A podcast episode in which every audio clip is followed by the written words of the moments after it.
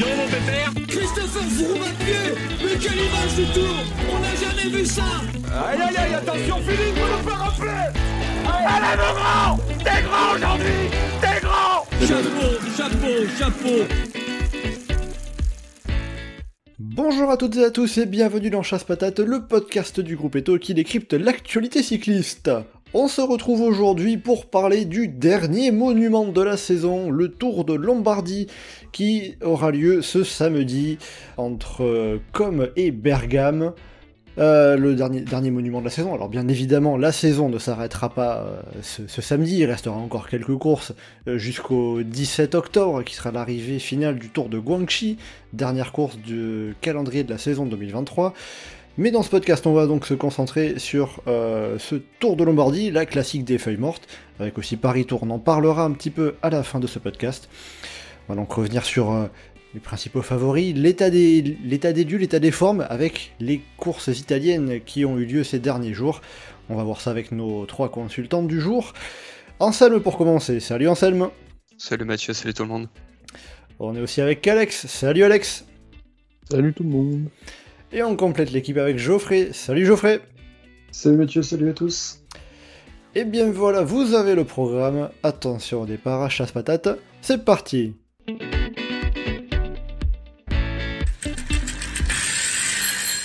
Alors, euh, je vous propose de commencer déjà par, euh, bah déjà tout simplement le Tour de Lombardie, mais aussi par le parcours, qui est quand même un élément qui est important à prendre en compte.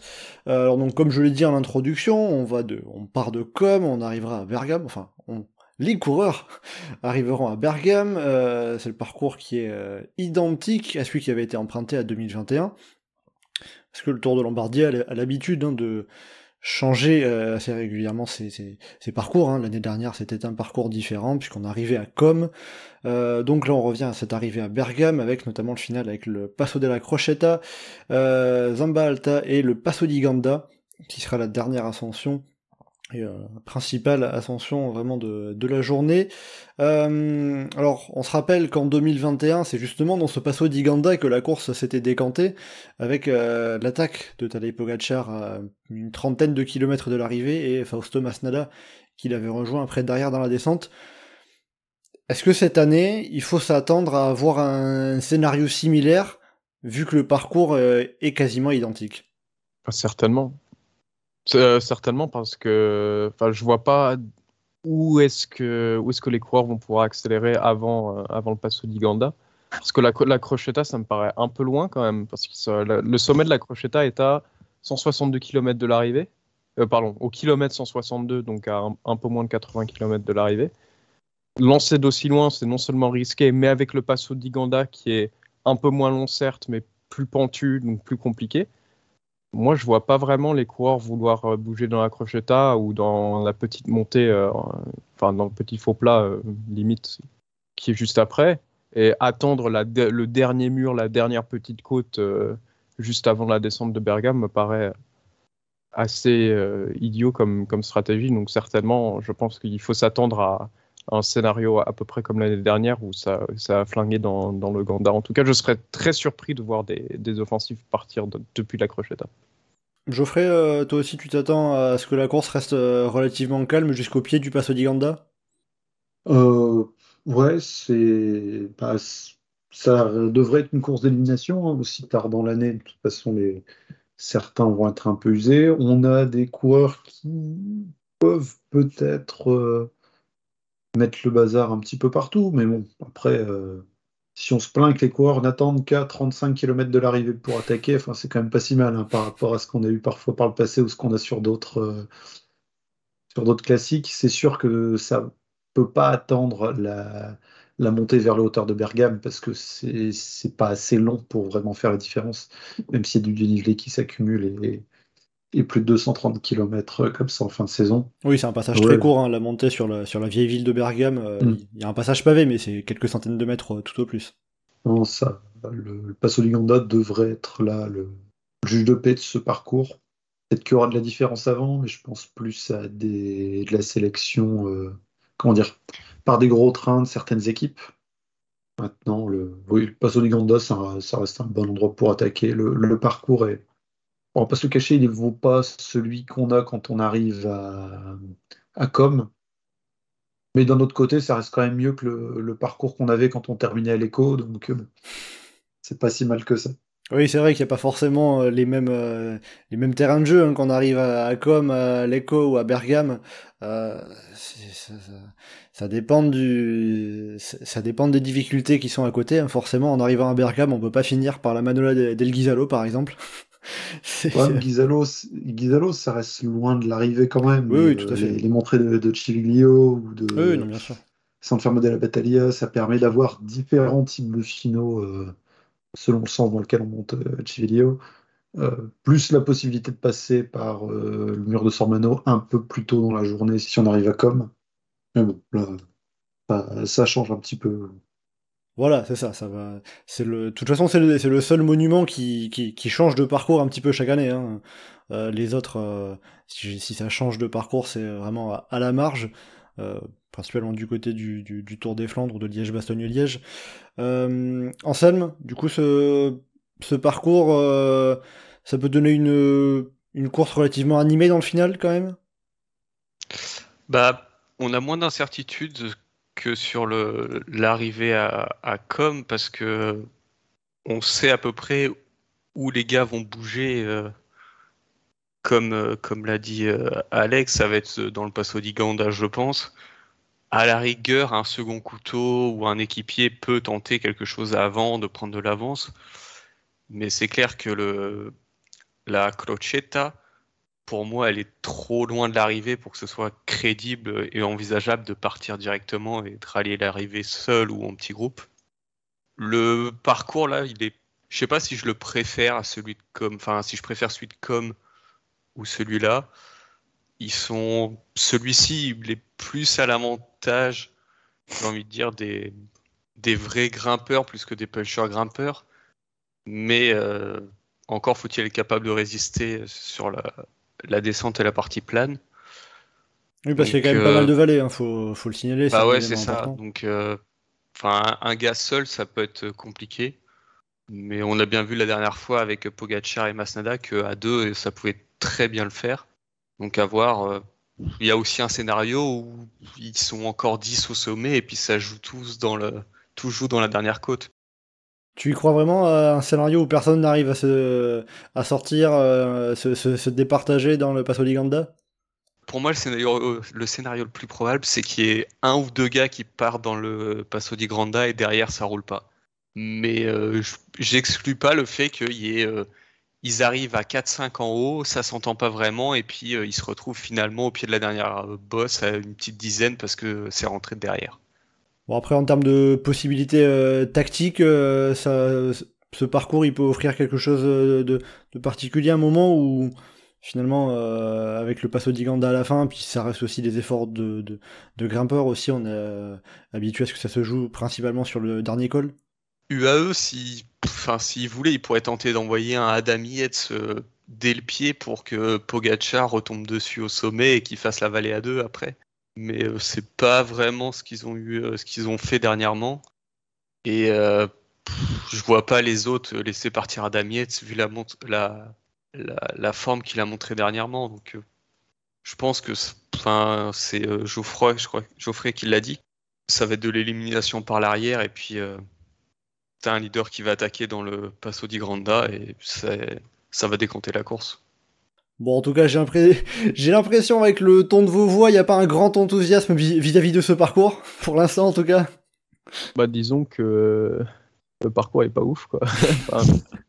si tu voulais un bon parcours avec une arrivée à Bergame, tu reprenais celui de 2016 où là, il y a un peu plus de possibilités tactiques, mais là, c'est sûr que avec ce parcours que tu as, euh, je, vois le parcours, je suis là, bah, il n'y a vraiment aucun intérêt à, à, attaquer avant le Passo d'Iganda et c'est vraiment la seule opportunité que tu as pour partir parce que le Bon Kong, il partira sûrement là-dedans, à moins que grosse catastrophe, il y a un regroupement général dans la descente ou la vallée parce que ça s'est trop marqué dans, dans, le même passo. Donc, euh, ouais, c'est compliqué. C'est pas comme un parcours de 2016 où là, justement, tu as l'enchaînement San Salvatore et avec le Selvino derrière en enchaînement rapide où tu dis, ah, est-ce que j'attaque dans, dans, le premier ou dans l'enchaînement euh, où est-ce est que je garde mes forces et ensuite ça descend directement dans un moins de vallée et tout. Donc, euh, Oui, en, Ah, je sais en, en 2016, hein, que la course qui avait été remportée par Esteban Chavez, on avait eu plus de pourcentage aussi et moins, beaucoup moins de vallées, des, des ascensions qui s'enchaînaient beaucoup plus. Ça jouait aussi un, un peu plus de dynamisme qu'on n'a pas pour le coup euh, sur le parcours de cette année. Quoi. Ah, C'est clair, enfin, la, la vallée, c'est probablement un des trucs qu'on redit en plus à chaque euh, podcast sur les, sur les grands tours. On aime bien C'est râler que- sur les parcours de toute façon. Donc, euh, C'est euh, dès que tu as de la vallée, tu sais que si tu pars tout seul, bah, tu seras forcément défavorisé dans un peloton où il y aura euh, quelques équipiers pour rouler.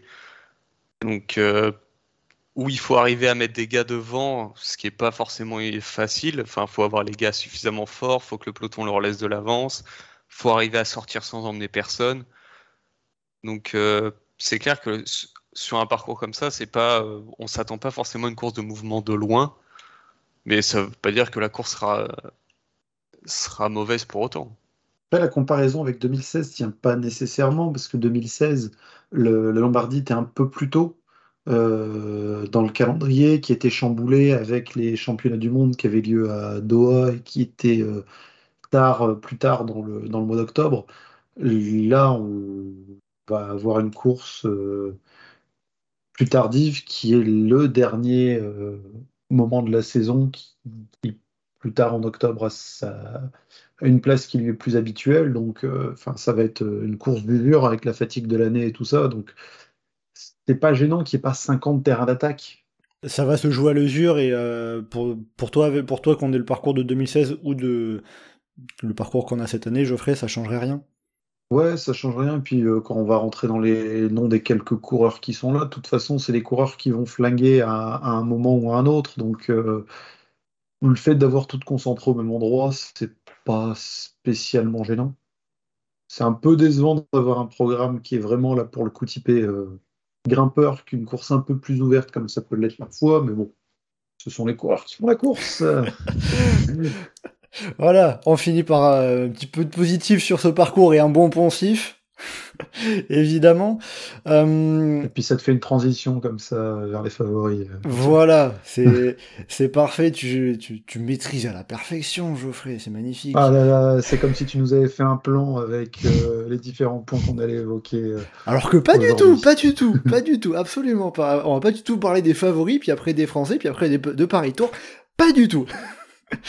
Euh, donc justement, tu commençais à aborder Geoffrey euh, les principaux coureurs, euh, les principaux prétendants à la victoire de ce Tour de Lombardie, les favoris. Justement, bah, la grande question pour vous, quels sont le ou les favoris?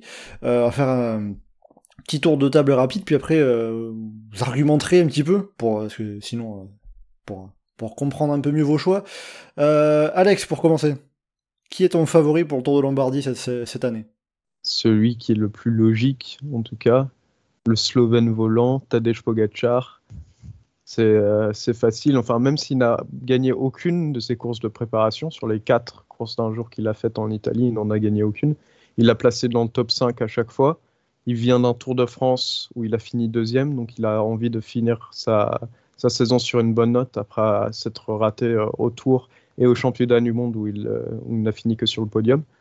Donc là, il a envie de finir sa saison sur, euh, sur une note élevée. Le parcours lui convient très bien, comme d'habitude.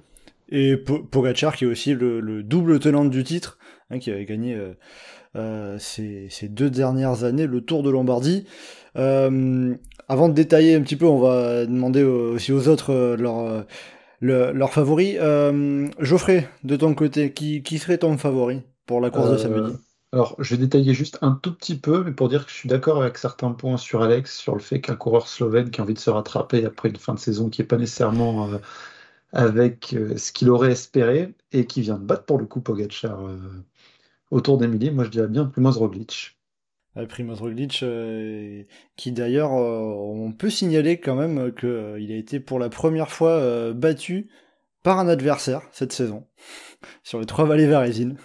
Sinon, euh, il avait été battu que sur la que euh, sur la Vuelta, euh, en prenant en compte bien, bien, évidemment que seulement les, les classements généraux des courses par étapes, plus le, le, le Tour d'Émilie. Euh, et Anselme, pour terminer? Bah moi, ce sera Richard Carapaz. Ah, un petit peu, un petit peu de changement, voilà. Euh, bon, donc on va revenir sur, sur Alex qui avait commencé à détailler un petit peu concernant Tadej Pogacar. Tadej Pogacar, le double tenant du titre, justement, on, l'évoquait de ce Tour de Lombardie, qui avait gagné face à Fausto Masnada en 2021 sur ce même parcours, vainqueur l'an dernier à nouveau dans un sprint à deux face à Henrik Mas. sa préparation, pour l'instant, il a alors tu l'as dit, il n'a pas gagné depuis qu'il est euh, son retour un peu sur cette euh, fin de saison sur les courses italiennes. Mais euh, ça n'empêche que pour toi, Alex, Pogachar va, saura élever son niveau samedi? Oui, absolument. Enfin, il n'avait pas nécessairement besoin de gagner, je trouve. Même si l'année dernière, comme tu le dis, il avait remporté le Lombardie, il avait déjà remporté le Travailler Varesine avant, il avait fait deuxième au Giro d'Emilia. Euh, en 2021, quand il remporte le Lombardie, sa préparation, il avait fait trois courses en Italie, il n'en avait gagné aucune. Mais il avait fait une. Enfin, il n'avait pas fini le Giro d'Alemilia et ensuite il avait fait un podium et un top 5. Là, il, enchaîne avec un top 5, euh, deux podiums et un autre top 5. Donc, c'est quand même une montée en puissance en quelque sorte, même si euh, Trevaillé un, un, peu moins, mais les conditions de course étaient un peu plus spéciales parce qu'il est arrivé avec. Euh, un paquet de monde et, la victoire était déjà finie. Oui, puis sur, le, puis sur, les, sur les quatre courses qu'il a faites, il a fini deuxième, troisième, quatrième, cinquième. Voilà, donc franchement, il n'y a pas de quoi s'inquiéter non plus. C'est pas comme s'il avait fait 24e, 23e, 118e. Quoi. Mhm. Donc on est quand même sur un coureur qui est très fort et qui a surtout cœur à terminer sa saison sur, euh, sur une bonne note parce qu'il n'a pas gagné le Tour de France, il n'a pas gagné les championnats du monde. Le Lombardie, c'est un peu la dernière chance pour pouvoir ajouter une, très belle ligne à son, à son palmarès et, remporter le Lombardie trois fois d'affilée. Alors, j'ai pas les stats sur qui a gagné le Lombardie euh, trois fois d'affilée, je suis sûr que, que Geoffrey les a. Mais euh, le profil, comme d'habitude, lui convient très bien. C'est des efforts qui sont plus longs, plus, euh, c'est pas comme les, courtes montées à Varese ou, en Émilie. C'est une très longue montée avec le Passo di Ganda, ensuite la vallée. Pogachar, il sait faire, Pogachar, il l'a déjà fait, et Pogachar, il, peut le refaire sans trop de problème. Alors, après avoir cité Alfredo Binda et Fausto Coppi pour répondre à sa question, euh, j'aurais aussi quand même tendance à rappeler euh, à la faveur de Pogachar que bon, son bilan sur les courses d'un jour cette année, même s'il n'a pas gagné euh, là en Italie depuis le mois de septembre, est quand même pas si dégueulasse que ça.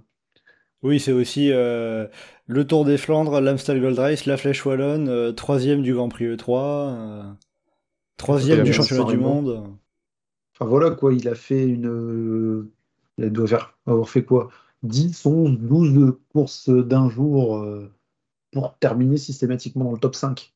Ou oui, Tout à fait, parce que son, plus mauvais résultat de la saison sur une course d'un jour, eh ben c'est les trois vallées varésines ce mardi. Est-ce que ah, c'est un mauvais signe alors pour Pogacar? ah, Est-ce que tu, est que tu comptes euh, le championnat du monde du long de la montre? Oui, non, là, je, mettais de côté le contre, les, les, les, ah, course en ligne, course en ligne. Mais voilà. Mais euh... alors après, oui, euh, je crois que Geoffrey voulait juste rappeler aussi le, le, ceux qui ont gagné plusieurs fois le Tour de Lombardie, c'est ça? Ouais, en vrai, euh, je sais pas, mais je tente Binda et Copy. Je me dis, euh, sur le tour, je sais qu'ils l'ont gagné plein de fois le Tour de Lombardie. Bah, bah alors, justement, j'ai alors justement, Copy, c'est peut-être quatre fois d'affilée, non? Alors, alors, euh, ah, j'ai pas les... fois consécutives. J'ai juste, alors, j'ai Copy cinq fois, Binda quatre fois. Voyons ça. Copy, je sais qu'en 49, alors, il fait un. Copy, il fait quatre fois d'affilée. 46, 47, 48, 49. Je sais que pour la stat, copie en 49, il gagne aussi cette année-là le Giro, Milan-San Remo et il est champion d'Italie. C'est pas mal. Et Alfredo Binda a aussi fait trois fois d'affilée en 25, 26 et 27. Du coup, ça deviendrait le premier non-italien à, remporter la Lombardie trois fois d'affilée, s'il y arrive, bien bah, déjà, des non-italiens qui l'ont gagné deux fois d'affilée, il ne doit pas y en avoir 50. Bah, il y a Gilbert et bah, Il y, a Gilbert et Purito, mais euh, il y a Merckx, fait aussi. Il y a seulement deux coureurs non-italiens qui l'ont remporté trois fois à savoir Henri Pédissier et Sean Kelly. Voilà. Euh, bon, en tout cas, Pogachar, il a quand même encore un bon bout de temps pour ajouter au moins un troisième Tour de Lombardie. Si c'est pas cette année, il aura encore euh, un paquet de saisons euh, pour, y parvenir. Geoffrey, toi de ton côté, tu, tu vois plutôt Primoz Roglic. Est-ce que c'est justement par sa victoire autour d'Emily que tu mets le coureur de la Jumbo Visma euh, au-dessus? Ouais, je l'imagine un peu plus euh, gestionnaire dans, dans son effort, là où euh, bah, des mecs comme, comme comme Pogacar peuvent flinguer dans tous les sens et s'user. Roglic, je le vois accroché à eux derrière, tel le, le sparadrap sur le capitaine Haddock. Euh, juste suivre et, cibler le bon moment pour en mettre une dans, dans le final. Parce que c'est vrai que quand tout à l'heure tu parlais de, des coureurs, euh, des, principaux prétendants euh, qui sont des coureurs qui, qui, attaquent et tout, je me disais, il y en a un certain Primoz Roglic, c'est peut-être pas forcément le genre qu'on va voir à l'attaque, plutôt à suivre et tenter d'attendre le final, le sprint. Bah, surtout qu'a priori, il a de quoi être euh, en confiance par rapport à une équipe pour l'entourer, pour rouler euh, autour de tout le monde, parce que l'équipe euh, Jumbo, même s'il y en a qui ont un peu d'avance dans le Passo di Ganda, bon après, si Pogacar ou un autre ou plusieurs coureurs ont 40 secondes d'avance du Passo di Ganda, ça, peut être suffisant, mais une bonne douzaine de kilomètres entre le, bas de la descente et la petite montée dans, les rues de Bergame. Donc, un groupe d'une vingtaine, trentaine de coureurs, dont 4, euh, 5 coureurs de la Jumbo Visma, ils ont de quoi bien, bien, bien rouler euh, sur ce terrain-là. Oh, il faudra, encore qu'il y ait suffisamment de coureurs de Jumbo Visma euh, pour rouler avec Primoz Roglic. Ouais, en vrai, soit il reste 5, soit il reste 4-5 coureurs en tête et Roglic il est dedans, soit il y a un petit groupe derrière euh, qui, saura être en mesure de, rouler. Le, il y a beaucoup de dénivelé, mais on n'est pas non plus sur euh, une étape de, très haute montagne. Ça saura gérer, je pense. Mais après, est-ce que Roglic n'aura pas la tête dans les 6 millions euh, par année du contrat de Bora alors oui, parce que pour l'instant, alors on sait juste que Primoz Roglic va quitter Jumbo Visma. alors après, pour l'instant, où il l'annoncera après le Tour de Lombardie de, ce qu'on en a compris. Il euh, y, a, pas mal de rumeurs qui, courent. en effet, euh, ça serait apparemment peut-être plutôt la Bora qui serait favorite pour, pour, l'accueillir. Bon, par rapport au salaire, euh, on attendra de voir. Mais. Alors, salaire, quitte à avoir un qui a une situation compliquée, c'est peut-être plus Venepool que par rapport à bah, toutes les rumeurs plus ou moins poussées de, fusion qui, qui, tournent ces derniers jours.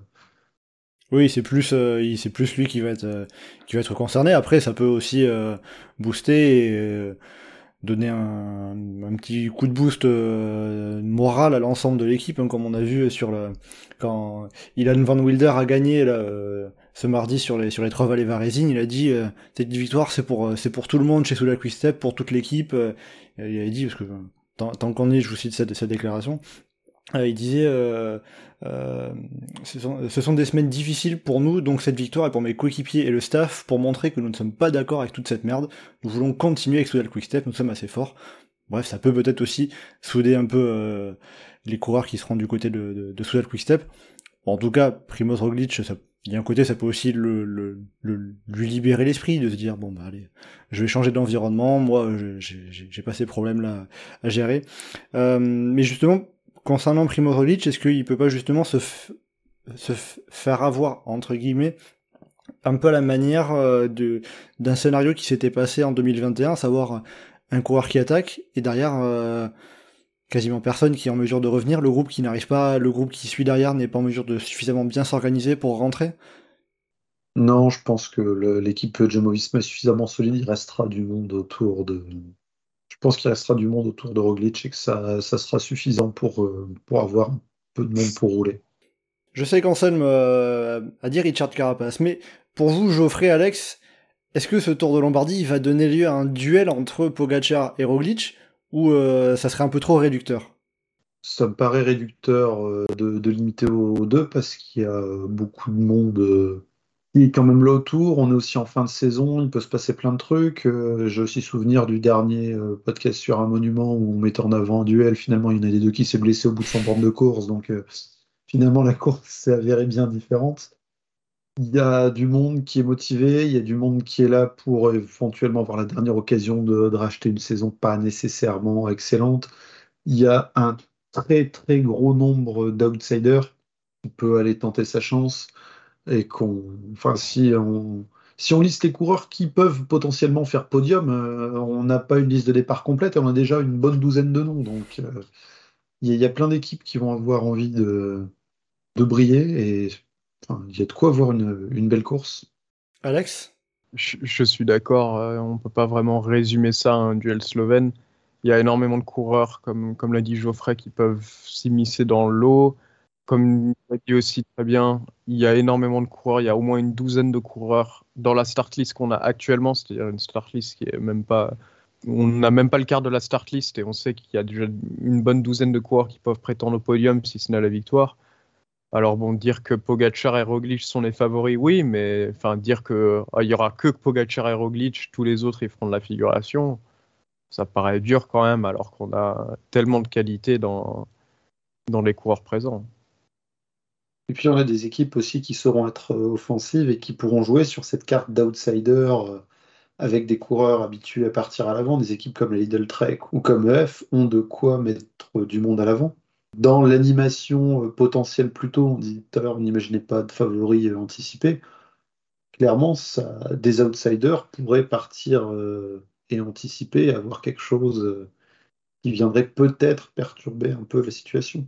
Et justement, Anselme, toi qui nous avais cité Richard Carapace, le leader justement d'IF Easy Post, comme ton favori pour ce Tour de Lombardie, est-ce que Carapace, euh, lui, peut euh, justement euh, venir mettre un peu d'animation, un peu de piment, profiter de tout ça? Bah oui, parce que Richard Carapace, enfin, on l'a encore vu récemment, c'est un coureur qui va tenter, il n'est pas passif. Lui, va être là pour jouer la gagne. Donc, hors problème, chute malvenue ou panne de jambe, je suis presque certain qu'on le verra tenter quelque chose il a une équipe euh, solide autour de lui, que ce soit avec Chavez, Uran, euh, Piccolo, Benili. L'équipe est, je dire, euh, presque au, niveau d'une jumbo ou de quelque chose comme ça. Donc, il sera bien entouré. Est-ce qu'ils utiliseront les coureurs pour tenter quelque chose de loin? Pas forcément.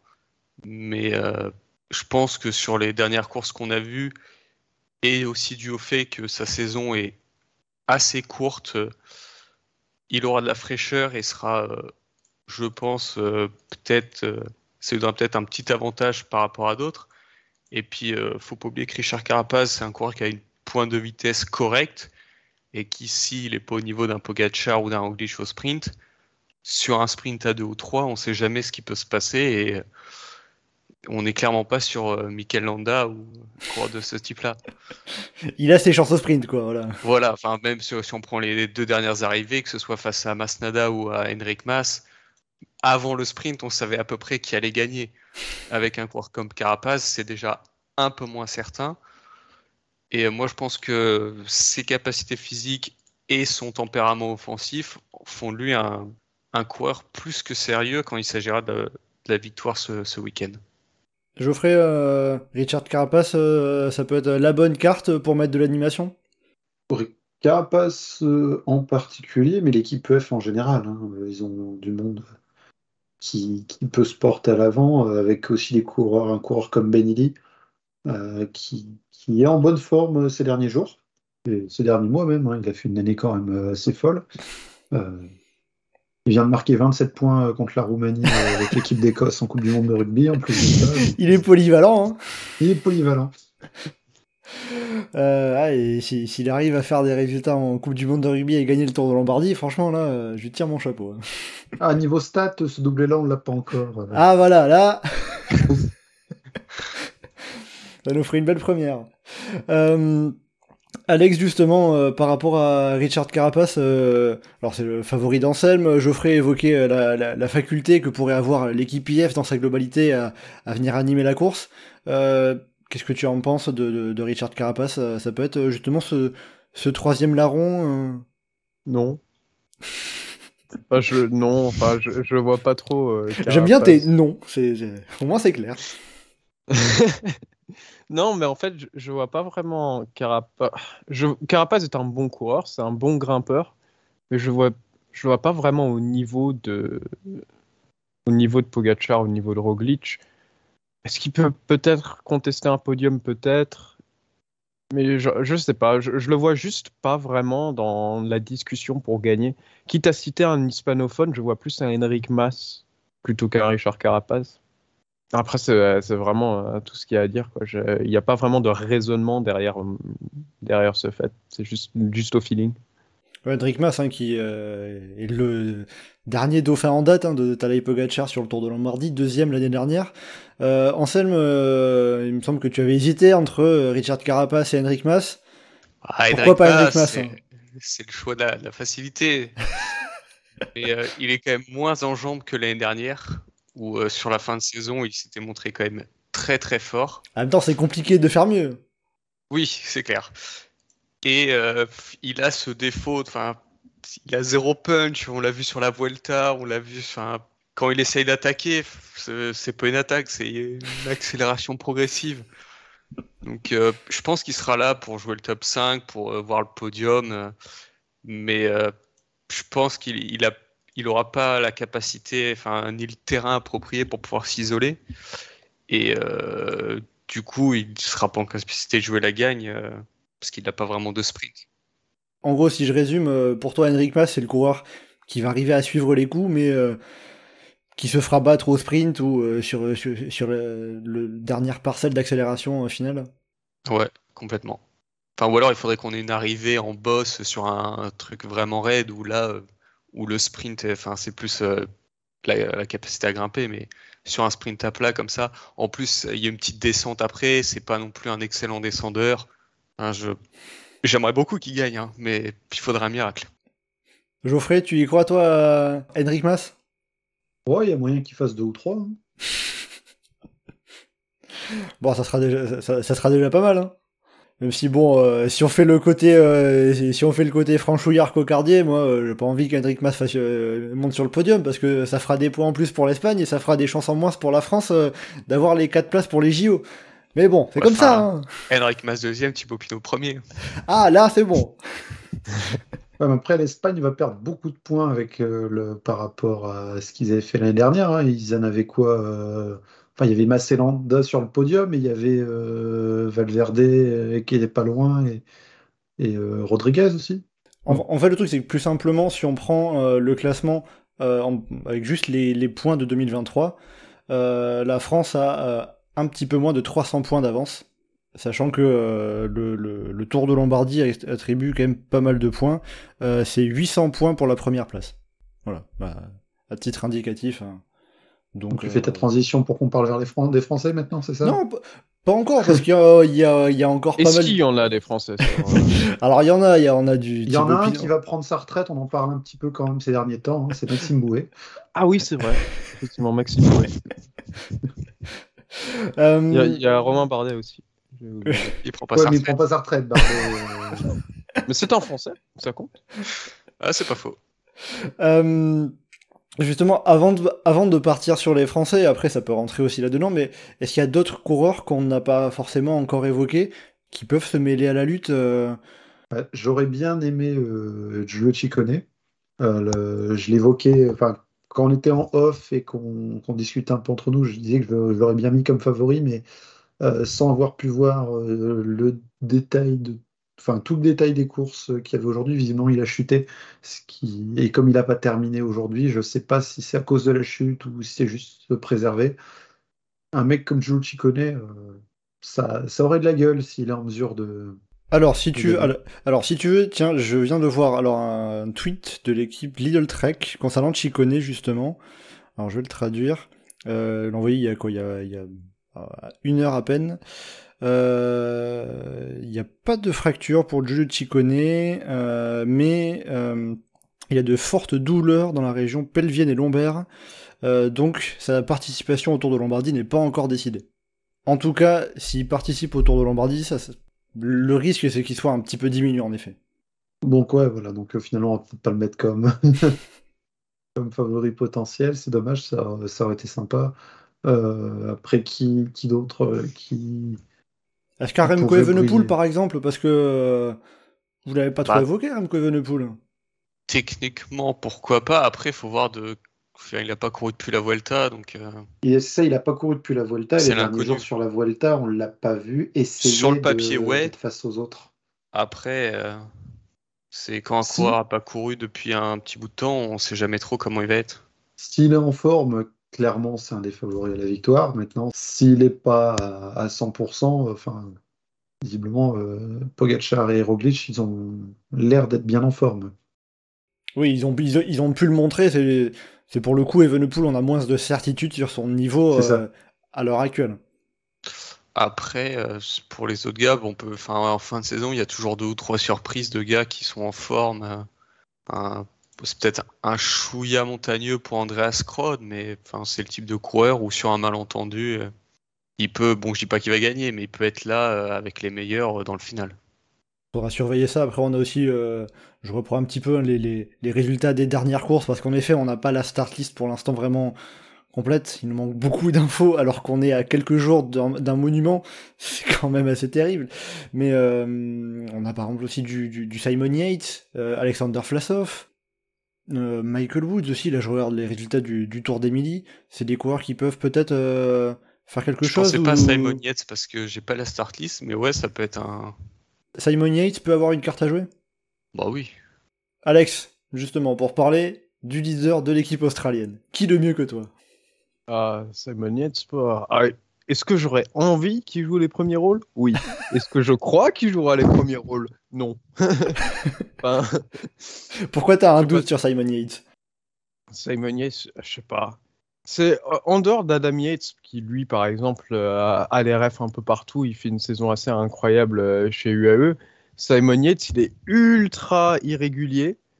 C'est-à-dire qu'il peut faire tout d'un coup, il peut se décider à courir, à faire du vélo, et il fait troisième du Giro d'Emilia. Et euh, quatre jours plus tard, il décide qu'il n'en a rien à foutre, et il finit 38e des Trevaillé Varizine. Et il fait ça depuis le début de la saison. Et c'est insupportable quand tu es supporter de Djeko, c'est que tu sais pas, euh, en fait, t'as, tu, tu tires une pièce, tu fais pile ou face, et si c'est pile, il va se décider à courir et il va faire une très bonne course, et si c'est face, il va décider qu'aujourd'hui, bah, il a pas trop envie, il a plutôt être envie d'être à l'hôtel et, et de dormir, de faire la grasse mat, donc il va juste Oh, faire la grève. Bon, après, Et euh, juste sur les rien. Tréval Varésine, euh, tu, tu mets un peu de mauvaise foi parce que bah, il, enfin, il est 38e, mais enfin, il est dans le peloton. Quoi. C'est pas, il va Oui, pas oui. s'amuser à faire le sprint pour faire euh, 12 ou 13. Euh, Oui, c'est c'est pas catastrophique, mais ce que je veux dire, c'est qu'en gros, il y a des journées où il va être très fort et des journées où il sera vraiment moins bien. Donc c'est difficile à dire que sur un truc comme le Lombardie, où c'est une course ultra importante, si Simon Yates est dans, est dans un bon jour, il est clairement un contender au podium, mais s'il est dans un mauvais jour, il ne sera même pas dans le top 10. Quoi. Ouais, c'est plus, euh, c'est plus concernant son inconstance, on va pas... euh, De... Oui, voilà. C'est pas euh, oh, il va finir 45e, 73e, euh, je sais pas quoi. C'est juste qu'il est ultra irrégulier. C'est donc enfin moi je dis que pour pas être déçu, je le mets pas dans les top favoris. Mais je sais qu'il a le potentiel d'y être. Et Voilà. puis il a aucune référence sur les monuments, hein, je suis en train de regarder. Sa meilleure place, c'est sur le Tour de Lombardie en 2015, 18ème. Sinon, après, c'est même pas. Enfin, il a pas d'autre top 30. ouais. Après euh, en été- termes de monuments, il a dû faire que euh, le Lombardie. hein. Non, que- il a Ouais. fait Liège, San Remo aussi. Mais... Ah, il a fait Liège, ouais. Mais c'est le moment où on peut rappeler qu'il a été champion du monde de la course au point. J'avais juste pas encore parlé de cyclisme sur piste. euh, Non, mais peut-être qu'en fait, les monuments, c'est trop long et ouais, il a envie de retourner dans sa chambre d'hôtel. Non, bon, faud- faudra voir hein, pour, euh, pour Simon Yates. euh, Peut-être que s'il est du bon pied, euh, il viendra jouer, il viendra jouer la, la victoire. Euh, Après, quand on parlait des animateurs, là, tant qu'on est dans l'équipe Jay Colola, un mec comme Filippo Zana, c'est aussi un de ceux qu'on peut voir profiter d'un statut de très grand outsider, mais qu'on devrait voir à l'avant à un moment ou à un autre. Ou en tout cas, Oh, essayer. C'est à moi de dire n'importe quoi sur, le, sur les équipes australiennes. tu sais que j'ai failli en parler de Zana aussi. hein.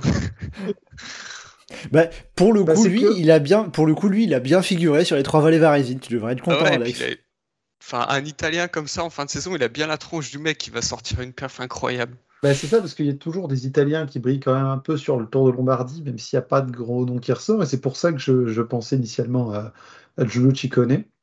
Et là, je me dis, euh, Zana, euh, Pourquoi pas Lucas Hamilton qu'il-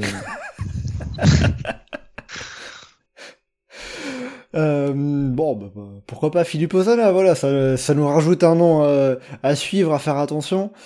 Avant de finir, j'avais questionné seulement Anselme sur, euh, sur Remco Evenepoel. Alex, Remco Evenepoel, euh, même si on a un peu une incertitude par rapport au fait qu'on ne l'a pas vu courir depuis l'arrivée de la Volta, il peut tout à fait euh, venir embêter les Pogacar, Roglic, Carapace et consorts, venir attaquer. Evenpool, en fait, c'est typiquement le profil du mec où j'ai jamais vraiment été hypé. En tout cas, quand, quand, ça commence à grimper vraiment. Après, est-ce qu'il peut venir embêter les autres? Oui. Sur une course d'un jour, en tout cas, oui, très clairement. Euh, je pense que face à Pogacar Roglic, il peut parfaitement venir jouer les troubles faits, euh, tenter d'aller leur chipper la victoire. Après, c'est est-ce qu'il a bien récupéré de la Vuelta ou pas? Parce que euh, ça a été compliqué pour lui. En tout cas, on sait qu'il a fini pas exactement là où il voulait. Donc, donc il faut voir. Faut voir. Après, euh, je crois que euh, c'est Anselme qui avait dit euh, les mecs qui sortent de la Vuelta et qui font aucune course de préparation avant Lombardie, on connaît pas, on on connaît pas vraiment leur niveau. Et je suis tenté, tenté d'être tout à fait d'accord avec ça. Ça va être très difficile de juger le, les niveaux d'Evenpool. On dirait s'il a bien récupéré de la Vuelta, il peut, parfaitement jouer les troubles faits, mais s'il a mal récupéré, c'est compliqué de le voir jouer, dans, les, premières positions. Bon, en tout cas, je viens de voir que Remco Evenepoel euh, a reconnu en tout cas le, Lombardie. Il s'est entraîné à, à, Bergame ce mardi. Donc, euh, il est déjà prêt, euh, déjà prêt pour ça. Il va avoir encore quelques jours pour, pour, pour, encore bien reconnaître et re-reconnaître les montées si jamais il y en avait besoin. Bon, il peut aussi reconnaître les descentes autour de Lombardie. je, me suis retenu de faire une vanne là-dessus. Tout à fait. Bon, après, là, il n'y a pas la descente du Sormano, donc c'est les descentes qui vont être moins dangereuses. Évidemment. Geoffrey euh, Remco Evenepoel, euh, il peut gagner? Il peut gagner, il peut faire 40ème euh, s'il est dans la même forme que sur l'étape de montagne où il s'est pris un tir sur la Vuelta. S'il est en grande forme, c'est un des très grands favoris, c'est un des principaux favoris à la victoire. Mais le souci, c'est que, bah, comme, euh, comme on disait, c'est que bah, on ne sait pas quelle va être euh, réellement sa forme. Oui, ça va être un, ça va être un élément important, évidemment. Et puis, euh, comme on l'avait évoqué tout à l'heure, il faudra voir aussi est-ce que toute l'agitation qu'il y a autour de, de, son équipe Soudal Quickstep, est-ce que ça peut jouer mentalement? Ça, Pour l'instant, on a, on a évidemment aucune, aucune information par rapport à tout ça. Les jambes qui parleront, bien évidemment. Euh, pour finir sur euh, les coureurs à suivre, petit mot sur les, sur, les Français. Qu'est-ce qu'on peut attendre de la part de nos coureurs français? Vous l'avez évoqué un petit peu. On a, euh, on aura au départ notamment Romain Bardet, Thibaut Pinot. On, alors on n'a pas encore l'équipe de d'Ineos, mais ça, devrait être très, très probable qu'on ait également Pavel Sivakov. Qu'est-ce qu'on peut attendre de, de leur part? Ah, des magnifiques adieux pour Pinot. Et pour ah. Maxime Bouet. Tout à fait, ne l'oublions pas. Mais sportivement. Ouais. Top 11. Ouais.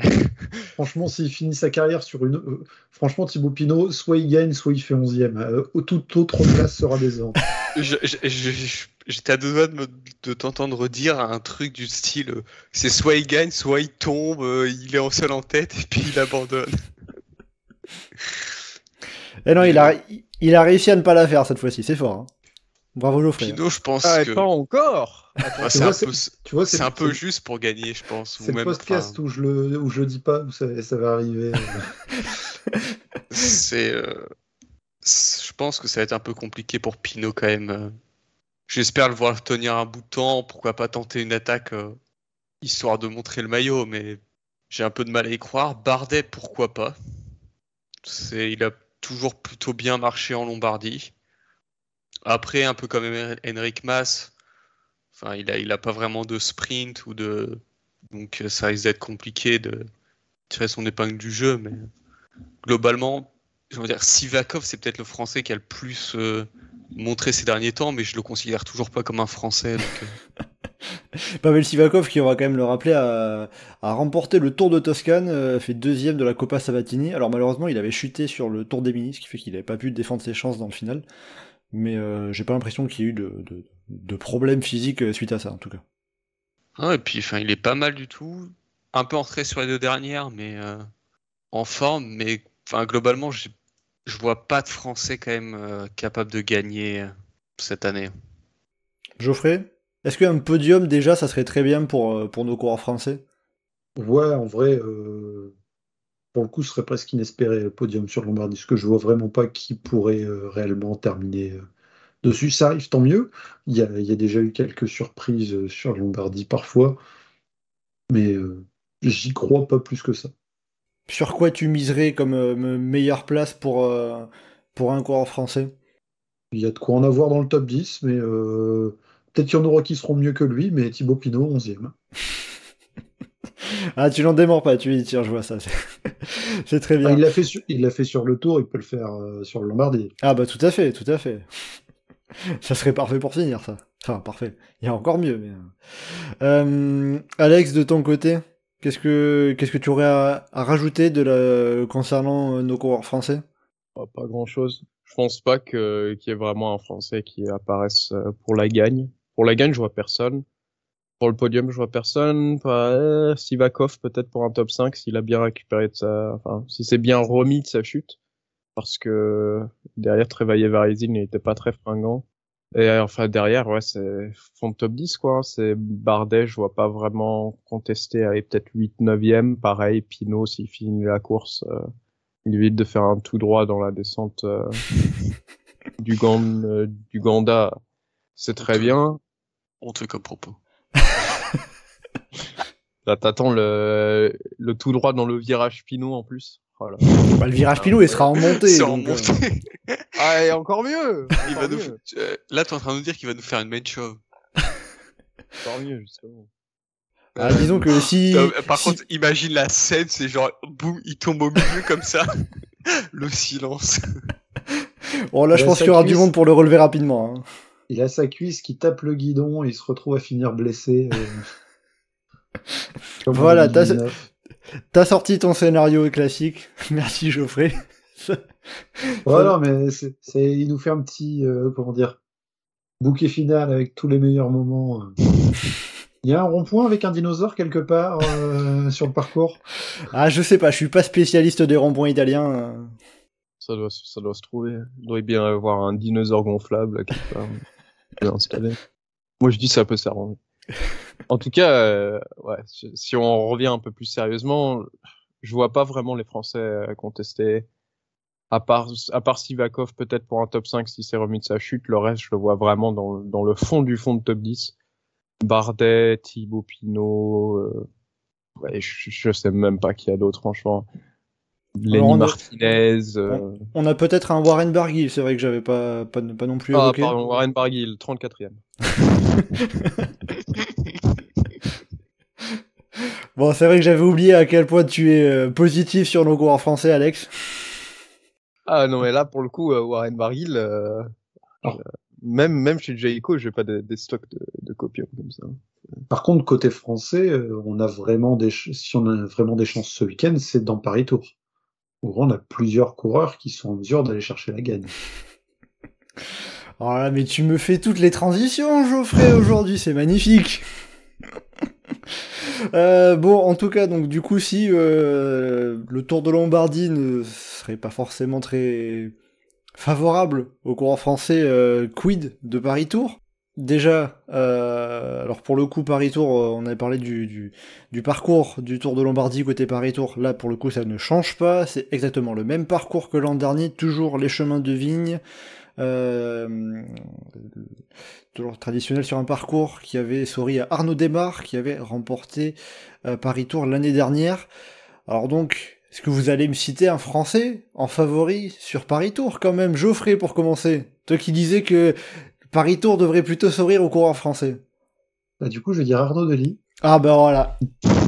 Si même toi tu ne crois pas aux coureurs français, où Alors, va-t-on? non, mais en vrai, des, Fran- des Français qui peuvent gagner, on peut en, en citer plein. J'anticipe peut-être dans, dans les pronostics euh, qu'ils vont donner, mais euh, il y, a, y a Arnaud Desmar qui est double tenant du titre, il y a Christophe Laporte qui vient d'être sacré champion d'Europe. euh, pourquoi pas Tony Galopin pour une merveilleuse fin de saison Il y a le, il y a le collectif total où il y a des coureurs qui peuvent euh, briller. euh, Pourquoi pas Brian Cocard? Il a, il a gagné euh, en World Tour sur, la, sur une des World Tour qui fait moins World Tour. Peut-être qu'il va gagner sur la Continentale qui fait le plus World Tour de la saison. Euh, Il y, a, y a bien sûr Pierre-Luc Perrichon. Il pourrait lui aussi euh, terminer, euh, terminer en beauté. Il y a vraiment beaucoup de monde, mais sur un, un parcours comme ça, on s'attend à, un- à un sprint après une course difficile. euh, Arnaud Delis est quand même en, en très grande forme. Hein. Et puis il l'a- montré récemment. euh, Oui, voilà. Il a gagné un sprint sur une jambe, euh, c'est pas une expression, quoi.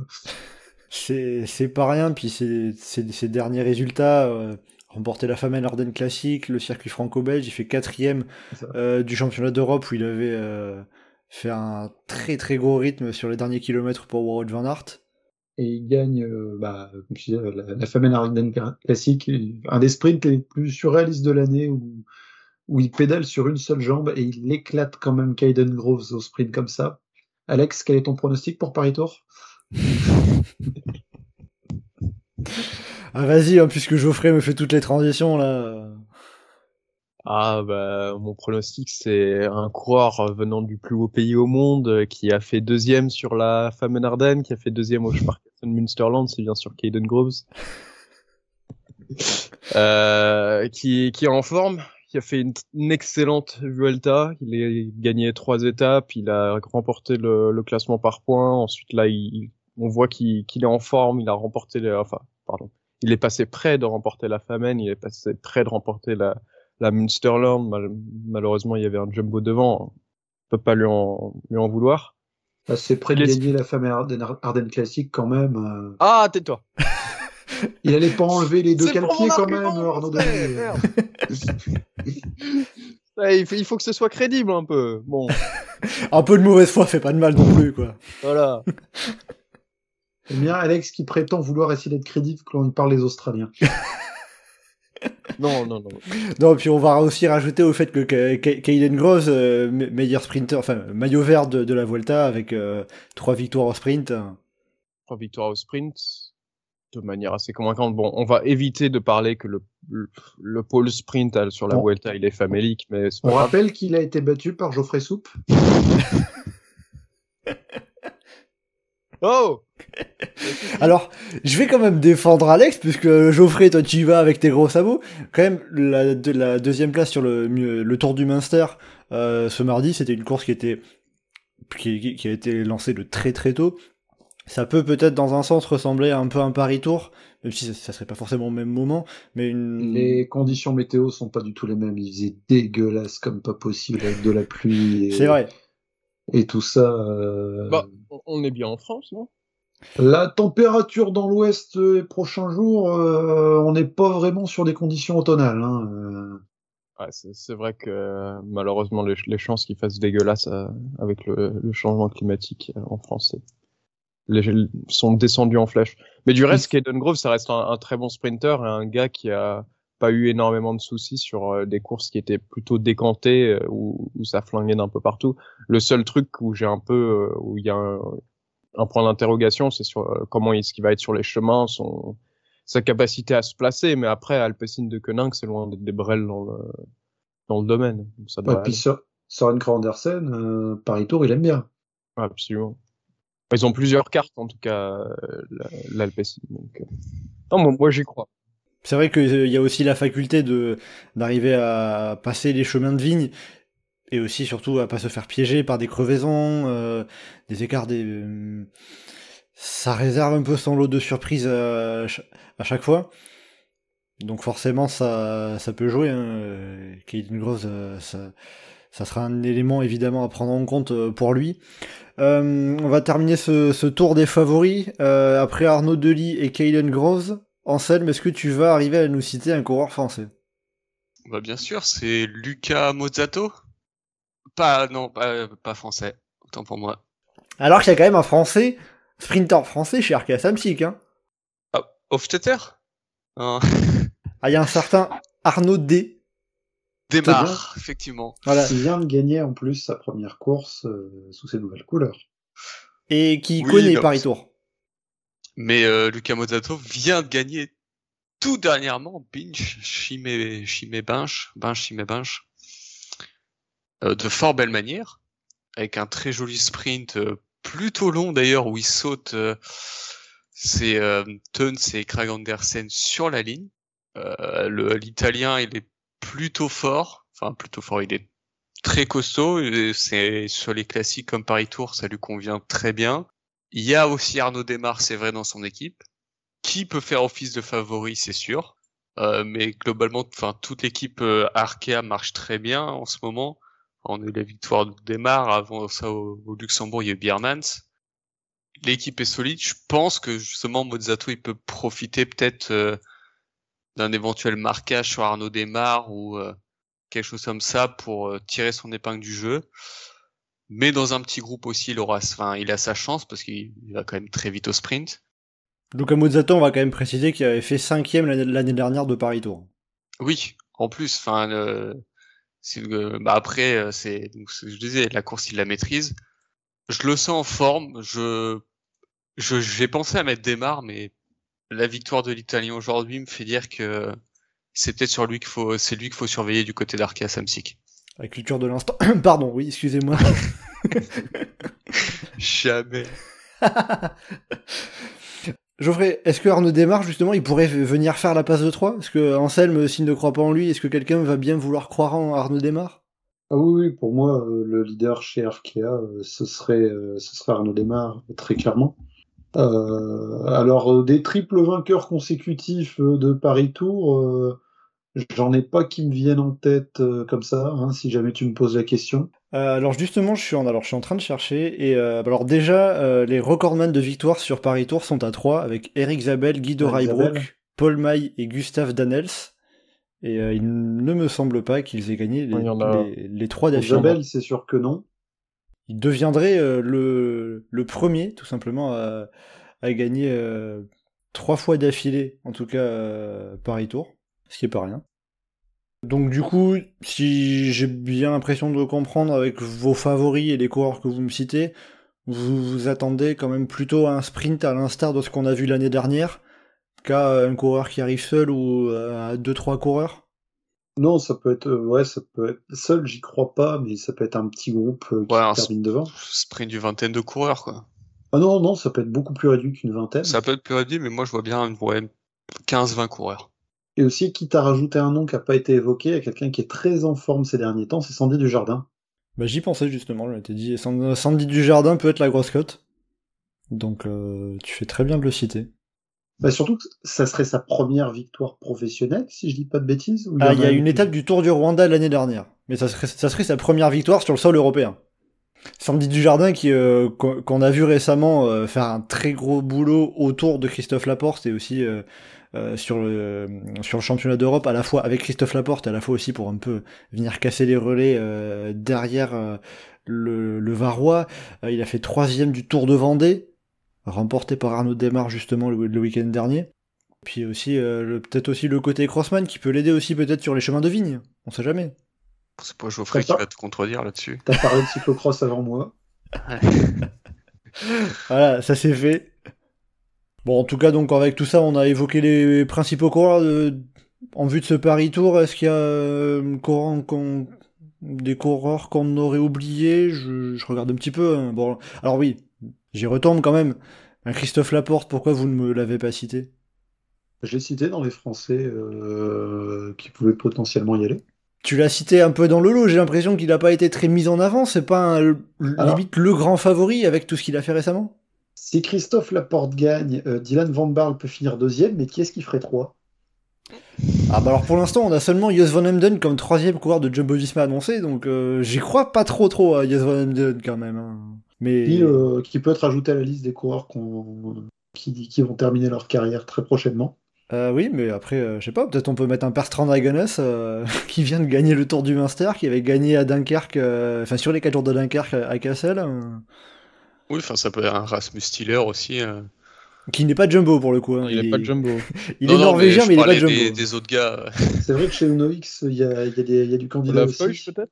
Ah, Olaf Koy, est-ce qu'il fait euh, Enfin, compris que la liste, on n'a pas non plus. euh, Bah, Bah, Il était au Münsterland euh, aujourd'hui. Donc, euh, Olaf Koy, ouais, donc il pourrait peut-être euh, être présent. Bah, pour l'instant, en tout cas, il est, il, est pas annoncé, en tout cas, au LAFCOI. Christophe Laporte, est-ce qu'on va dire que vous l'avez pas cité parce que c'était trop évident Ou euh, c'est juste que vous aviez pas envie de le citer euh? Non, mais il y a un peu de ça. C'est vrai que après, ce serait une belle manière de mettre en avant euh, son, son récent titre de champion d'Europe. Ça serait une très belle première victoire. Tiens, il y en a un aussi que je vois qui allait annoncer, c'est Derek Guy. Depuis son Giro, il est quand même plus en retrait et tout, mais. Ça, c'est pour Geoffrey, cadeau, un petit pistard au passage. Il y a la TCL qui commence bientôt. voilà, puis bon, après, euh, dans, les autres coureurs qu'on peut citer, je sais pas, on a peut-être du euh, Danny Van Poppel, euh, Benoît Cosnefroy aussi, pourquoi pas, côté français. Hein. L'a pas cité, mais il peut être intéressant. Hugo Page aussi, peut être, peut, être assez costaud avec ce qu'il a montré récemment, et puis. ça cite tellement de français, ça oublie Brian Cocard quand même. vous en, avez, vous en avez parlé tout à l'heure. Donc, si, ouais, Geoffrey, on a parlé de la, ah, course pour le tour qu'il a dévalué en début de saison alors qu'elle est très sympa. Et puis on a aussi euh, côté UAE, on a Matteo Trentin et Tim Wellens qui sont annoncés, donc peut-être un Tim Wellens. Euh... Trentin, il a montré qu'il était fort en ce moment. Ah, tout à fait aussi. Hein. Ah, de toute façon, les deux ont montré qu'il a déjà gagné Paris Tour. Hein. Matteo Trentin, il a gagné Paris Tour deux fois, mais c'était avant le changement de parcours, donc c'était sur l'ancien parcours qui était, au, qui était au sud de la Loire et qui n'empruntait pas les chemins de Vigne. Donc, euh, petite pression là-dessus mais il y avait quand même un final avec des petites côtes bien raides, des petites routes qui étaient déjà prises. Hein. Euh, Tout à fait. gagne pas les petites routes, euh, j'ai souviens, on a des virages en épingle dans la descente de la côte de l'Épan. Euh, fallait quand même, ça aidait vraiment pas du tout un peloton massif à s'organiser. Oui, c'est sûr. C'était assez tortueux, assez accidenté quand même. bah écoutez, avec tout ça, on a pu faire un bon panorama quand même des, des prétendants pour, pour Paris Tour. Hein, et puis, euh, comme je dis à chaque fois, à tous les coups, c'est un coureur que qu'on n'a pas cité qui gagnera. Voilà, évidemment. Victoire en finale en beauté pour Pierre-Luc Perrichon. Allez, on y croit quand même pour, euh, pour Pierre-Luc Perrichon, quand même. Bon voilà, écoutez, ça va nous permettre de euh, refermer tranquillement ce podcast de présentation des classiques des feuilles mortes, hein, puisque le Tour de Lombardie et Paris Tour se partagent ce surnom. Donc euh, le Tour de Lombardie, euh, dernière classique euh, World Tour, qui a lieu ce samedi, et Paris Tour qui sera juste dans la foulée, dimanche, pour terminer les courses en ligne françaises, puisqu'il ne restera ensuite plus que le chrono des nations sur le calendrier tricolore, si je ne me trompe pas. ben voilà, écoutez, avec tout ça, on va finir avec ce, podcast. Euh, merci Geoffrey, Anselme et Alex euh, d'avoir été en ma compagnie pour vos analyses et euh, vos, traits d'humeur un petit peu aussi. Pour le prochain podcast, eh bien écoutez, on se donne rendez-vous la semaine prochaine, après justement le Tour de Lombardie et Paris Tour. On viendra débriefer ça pour les derniers débriefs de course de la saison. Désolé, mais le Tour de Guangxi c'est un petit peu moins intéressant que Paris Tour. et donc en attendant... ça attentivement quand même. Hein. oui, je, je sais que tu attends la victoire d'Henrik Mas, Anselme. Et donc, en attendant le prochain euh, podcast, donc euh, la semaine prochaine, eh bien, vous pouvez nous retrouver comme d'habitude sur le site et le forum du groupe Eto, legroupeeto.fr, ainsi que sur nos différents réseaux sociaux, Twitter, Facebook et Instagram. N'hésitez pas à commenter, liker et partager ce podcast. Merci beaucoup et à bientôt dans Chasse Patate